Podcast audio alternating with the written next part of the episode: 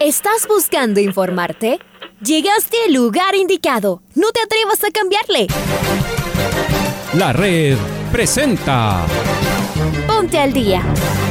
Información deportiva al instante sobre la actualidad de los equipos ecuatorianos muchos goles y el drama que tanto disfrutamos. Los albos se pusieron en ventaja con doblete de Adolfo Muñoz. La Libertadores Femenina cuenta con sus 16 equipos. Con la conducción de los periodistas de la red, Raúl el Profe Chávez y Andrés del Pichón Villamarín. Mucha información que contarles aquí en 102.1 FM. El microciclo de la selección que arranca el día de hoy. Ponte al día. La red. Bienvenidos. Les mandamos un fuerte abrazo y que tengan una gran semana. Saludamos con Raúl Chávez, le saluda Andrés Vinamarín Espinel, en control máster está Paola Yambay. Bienvenido Raulito, ¿cómo te va? ¿Qué tal Andrés? Amigos, amigas, fuerte abrazo, bienvenidas, bienvenidos al Noticiero al Día en esta nueva semana, lunes 22 de noviembre. Arrancamos con los titulares. Independiente del Valle acaricia la clasificación a la final del campeonato. Universidad Católica rescató un punto en el Monumental. 9 de octubre y con posibilidades de etapa y de Copa Libertadores a la última fecha. Liga Deportiva Universitaria no pasó del empate en Machala. Sociedad Deportiva Aucas volvió a decepcionar a sus hinchas. Mushugurura clasificó a la Copa Sudamericana. Moisés Caicedo se estrenó en las redes del fútbol de Bélgica. Atlético Paranaense se coronó campeón de la Copa Sudamericana. Amigas, amigos, es momento de escuchar a Alfonso Lazoayala con el editorial del día. Aunque el triunfo del Independiente del Valle sobre el Emelec fue innecesariamente apretado y dramático, los Rayados del Valle prácticamente están en la final del campeonato 2021. Mantuvieron su ventaja de tres puntos sobre el segundo, en este caso el 9 de octubre, pero tiene un más 20 frente al más 11 de los octubrinos en el gol diferencia. La suerte está echada. Los de Chillo Gijón deben visitar Cuenca, mientras que los porteños jugarán en el Olímpico Atahualpa ante la Universidad Católica por un cupo en la Libertadores. Entonces sí, los dirigidos por el portugués Renato Paiva ya son los ganadores de la etapa y por ende han clasificado a la fase de grupos de la Libertadores y a la final del torneo. Como adelanto de las finales que se vienen resultó un partidazo lleno de emociones y goles. En el resto de la tabla la lucha continúa. El trencito azul sueña con la Libertadores luego de conseguir un empate en el Banco Pichincha de Barcelona. Los complicó a los canarios y mantuvo la diferencia en la tabla con ellos. El 9 de octubre ganó su partido y la Chato Leí le lleva un punto de ventaja en la acumulada. Los celestes para asegurar su cupo deben al menos empatar con los octubrinos. Si consiguen una victoria serán los terceros del torneo. Los canarios deben ir a ganar en Ambato contra el Macará o esperar que la Universidad Católica no pierda su encuentro. El que se complicó fue el Aucas con una sorpresiva derrota ante el Macará en el Gonzalo Pozo en su lucha por entrar a la Sudamericana. El triunfo del Muchugruna clasificó al cuadro del Ponchito superando a los orientales en la tabla acumulada. El Delfín también perdió pero se mantiene a dos puntos del Aucas y recibe precisamente al Muchugruna que ya no se juega nada. Aucas, en cambio, visitará al City que intentará salvar la categoría en su último partido. Los expetroleros quedaron en el límite increíble. Necesitan un empate para clasificar por el mejor gol diferencia con los cetáceos si estos ganan. En la parte baja, Lorense consiguió un punto de oro frente a una distraída Liga Deportiva Universitaria que quiere que el torneo se acabe lo antes posible. Los de Machala dependen de ganar en Riobamba para salvarse. El Manta, que consiguió el triunfo esperado, tiene una última fecha tremenda, pues debe visitar al Emelec, que en cambio debe defender el primer lugar de la acumulada para terminar de local la segunda final del torneo.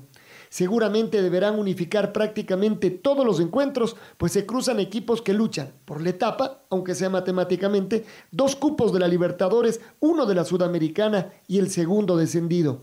Será una semana de mucha tensión y un final emocionante del fútbol que más nos gusta. Y vamos a repasar los resultados de esta décima cuarta fecha del campeonato en su segunda etapa. Aucas en casa perdió 2 a 4 frente al Macará Show de Aarón Rodríguez. El sábado, Barcelona y Católica empataron 1 a 1. Independiente del Valle en un partidazo le ganó 3 a 2 al Emelec. 9 de octubre derrotó 1 0 al Delfín. El domingo, Mushugurruna 1, City 0, Manta 3, Olmedo 0. Orense Liga 1 a 1. Esta noche se cierra la fecha en Ambato a partir de las 19 horas, cuando el técnico universitario mida fuerzas ante el Cuenca. Jugada la fecha 14 de la segunda etapa de la Liga Pro Betcris. Independiente del Valle de puntero, tiene 33 puntos. 9 de octubre, segundo, 30 puntos. La diferencia de goles es de 20 para Independiente y 11 para 9 de octubre. Melej, tercero, ya sin posibilidades, 27. Cuarto, Católica con 26. Quinto, Liga Deportiva Universitaria con 20. Sexto, Sociedad Deportiva Aucas con 20. Séptimo, Técnico Universitario con 19. Octavo, Delfín con 19. Noveno, Barcelona con 19.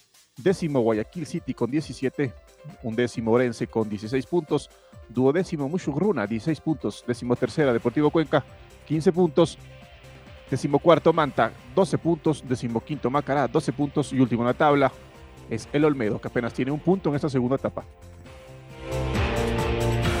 En el estadio de Chito Gijón, Independiente del Valle le ganó 3 a 2 al club Sport Emelex. Eh, el jugador eh, eh, el técnico, perdón, Renato Paiva compareció ante los medios de comunicación tras la victoria con goles de Segovia, Pellerano y Bauman. Por MLEG habían anotado Alejandro Cabeza y Romario Caicedo. Escuchamos al técnico, a Renato Paiva, aquí en la red.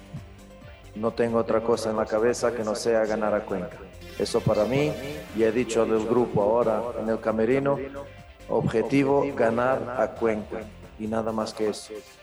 Cuanto a tu cuestión, bueno, ah, lo que yo siempre digo, siempre desde que soy entrenador, trabajo y trabajo necesita tiempo. Claro que pedir tiempo en el fútbol a veces es, es de más y es arriesgado porque los resultados... Ah, te editan si muchas veces si eres bueno no eres, si te quedas en tu puesto no te quedas. Es así, la ley del fútbol, pero en realidad para que un equipo funcione necesita de tiempo y necesita de tiempo para trabajar. Y para crecer, o sea, ese trabajo significa crecimiento, crecimiento individual, crecimiento colectivo. Fuimos de menos a más, has bien dicho, ah, tuvimos la capacidad de percibir después del segundo partido con, con Macará, donde, donde perdimos también, que teníamos que hacer cambios en la estructura del equipo.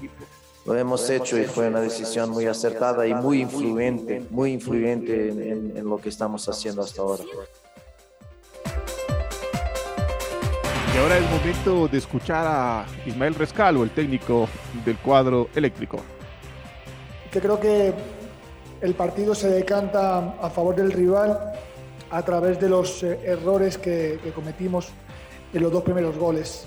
Dos acciones a balón parado en los, que, los cuales no, no podemos encajar gol. En un partido tan importante, tan decisivo, tenemos que ser en ese aspecto un poco más eh, sólidos y, contundentes para poder defender ese tipo de jugadas. Y bueno, desgraciadamente esa, eh, esa acción de, del segundo gol viene precedida de un error creo que no forzado y evitable. A través de ahí creo que fue un partido parejo, eh, fueron en algunos momentos ellos mejores en el primer tiempo, eh, creo que también arrancamos el primer tiempo con muy buena intensidad, con el gol que nos dio mucha tranquilidad para poder hacer nuestro juego elaborado. Y a través del empate, como digo, el partido se volvió a igualar. Y los dos goles de rivales en el segundo tiempo, como digo, evitables, totalmente para, para nosotros, pero bueno, ahora que queda, queda una jornada, tenemos que ganar porque es una, si, ganamos es una victoria muy importante, primero porque eh, demostramos en la, en la, tabla acumulada ser el mejor equipo del año y a través de eso también eh, asegurar la, la vuelta como locales. Las palabras de Ismael Rescalvo, el técnico del Emelec. Vamos ahora con Maite Montalvo, que ella nos trae detalles del empate entre la Universidad Católica y el Barcelona en el Estadio Banco Pichincha. Maite, ¿cómo te va? ¿Qué tal Andrés y Raúl? Un fuerte abrazo para ustedes. Tengo noticias sobre la Universidad Católica que sigue con la aspiración de tener ese torneo internacional que es la Copa Libertadores, pero obviamente avanzando en otra fase ya que está tercero en la tabla acumulada. Empató 1-1 eh, frente al Barcelona en el estadio Banco Pichinche. Este partido fue el fin de semana en un encuentro que corresponde a la fecha 14 de la segunda etapa.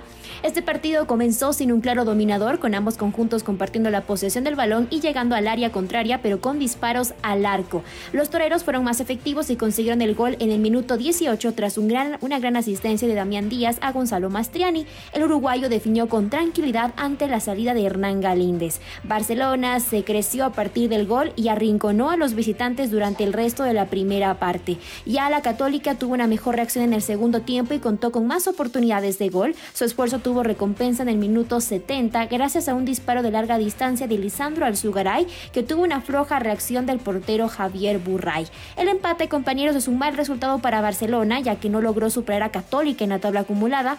El ídolo se queda con 50 puntos en el cuarto puesto con el mismo puntaje que el 9 de octubre que se ubica en quinto lugar. Por su parte, los camaratas están terceros con 51. En la próxima fecha, la última de la segunda etapa de la Liga Pro, Barcelona tendrá que visitar a Macará, mientras que Católica recibir al 9 de octubre, en un partido vital para definir la clasificación a la Copa Libertadores. Así es, compañeros, que la fecha 15 estará muy emocionante para el cierre de la temporada, definiendo finalista, quienes clasifican a torneos internacionales y también la zona del descenso. Vuelvo con ustedes con más novedades.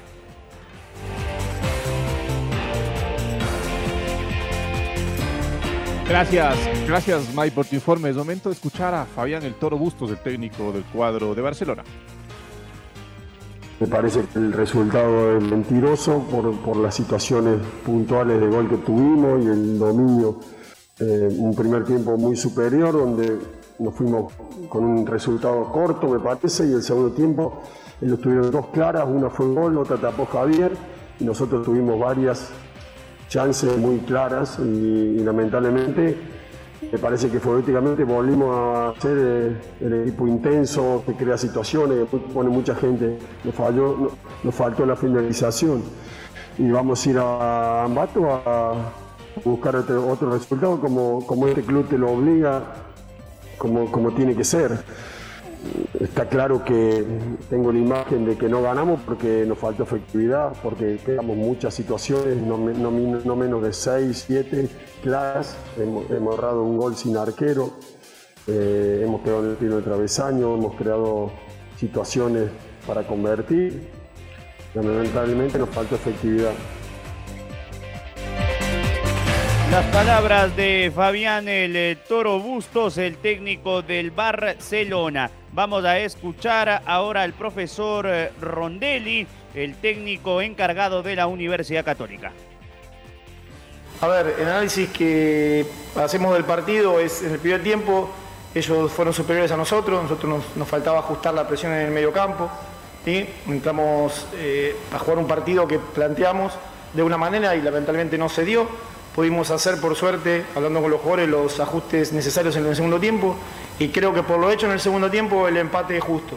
Luego vi un partido donde el primer tiempo fue para Barcelona y el segundo tiempo fue para Católica, entonces creo que el empate es lo que más se ajusta a, la realidad de lo que pasó en el campo de juego. Yo como vengo todos los años renovando contratos, me, me contrataron para trabajar en formativas, yo soy un empleado del club y voy a hacer lo que el club me diga. Si estaré en la 12, en la 14, en la 16, en la 18, eso no, a mí me contrató el club y yo soy empleado del club y respondo a lo que el club necesite. Sí, me siento muy agradecido por la oportunidad que me dio el club, no solamente de dirigir estos cuatro partidos, sino por abrirme las puertas en el 2018 cuando llegué y por confiar en mi trabajo.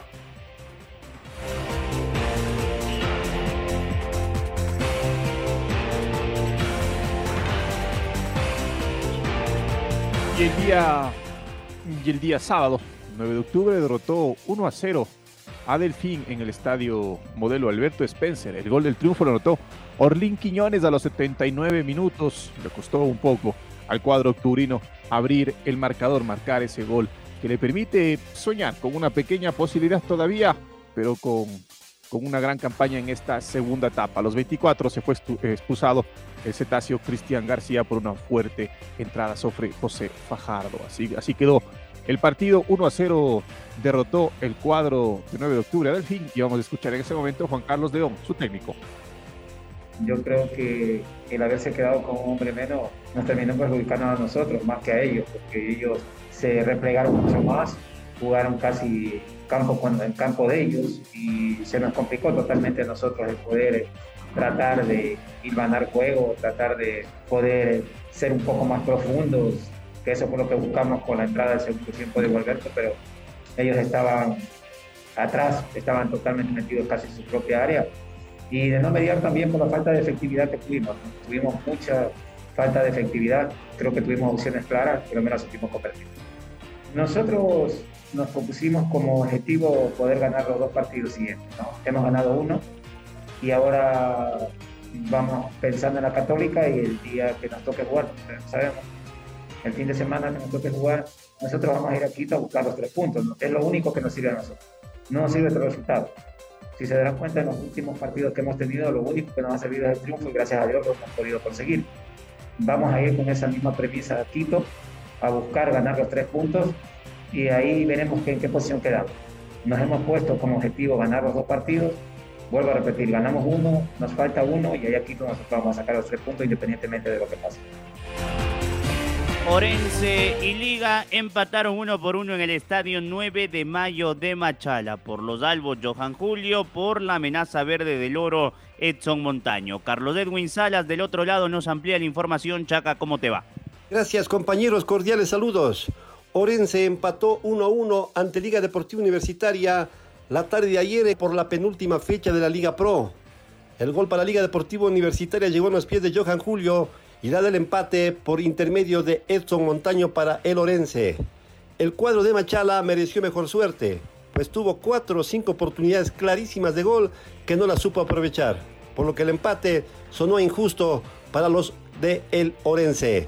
El cuadro de Machala sumó 28 puntos y un gol diferencia de menos 11 y habrá que esperar una fecha ya que el Guayaquil City tiene 27 puntos y el cuadro de El Manta también sumó 28 puntos. La zona del descenso todavía no está definida, pero Lorense al menos logró sacar un punto frente a Liga Deportiva Universitaria. Continuamos compañeros con más en el Noticiero al Día. Gracias Carlos Edwin, es momento de escuchar a Pablo Marini, técnico de Liga. Con un rival que se jugaba mucho más que, que un punto o tres puntos, y que realmente sabíamos eh, que la cancha no era buena, el trabajo físico que tiene este equipo es muy fuerte, muy fuerte físicamente, a nosotros eh, sin duda nos cuesta este tipo de partidos con jugadores jóvenes, con jugadores técnicos, con jugadores livianos y que obviamente la cancha tampoco ayuda en absoluto en nada, pero si yo destaco y, se lo dije recién en el vestuario, la actitud que tuvieron, la motivación, para soportar el primer tiempo que estaba mejor Onesi, luego para ir ganando y bueno, un error nos costó un eh, sin duda que tenemos que mejorar, hay un crítico obviamente que nos hicieron muchísimos goles, no solo de retroceso, sino en, dentro del área, hemos, hemos recibido muchos goles, eh, sin duda hemos también generado muchas situaciones de ataque, convertido muchos goles también, pero sí es una autocrítica fuerte que tenemos dentro,